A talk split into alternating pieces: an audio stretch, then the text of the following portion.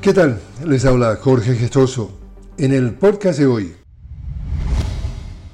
en Venezuela se reanudan las jornadas de diálogo nacional para definir el calendario electoral de cara a los comicios presidenciales pautados para este año. Para hoy miércoles se prevé un nuevo encuentro con organizaciones políticas para definir la ruta electoral tras múltiples encuentros donde el Poder Legislativo recibió a sectores culturales, académicos, religiosos y empresariales. Se espera que durante esta semana se presente el informe definitivo que será elevado al Poder Electoral para proponer la fecha de las elecciones presidenciales.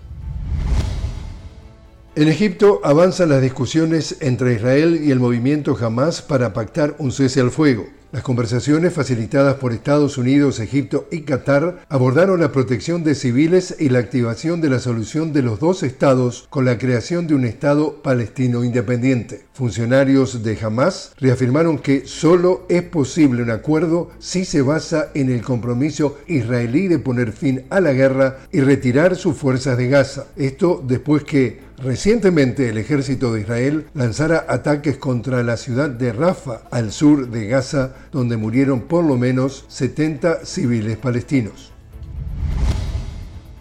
Y en Etiopía, el análisis de proyectos de decisiones de la 37 sesión ordinaria de la Asamblea de la Unión Africana y los informes sobre comités permanentes y órganos centrarán la 44 sesión ordinaria del Consejo Ejecutivo de esa organización política.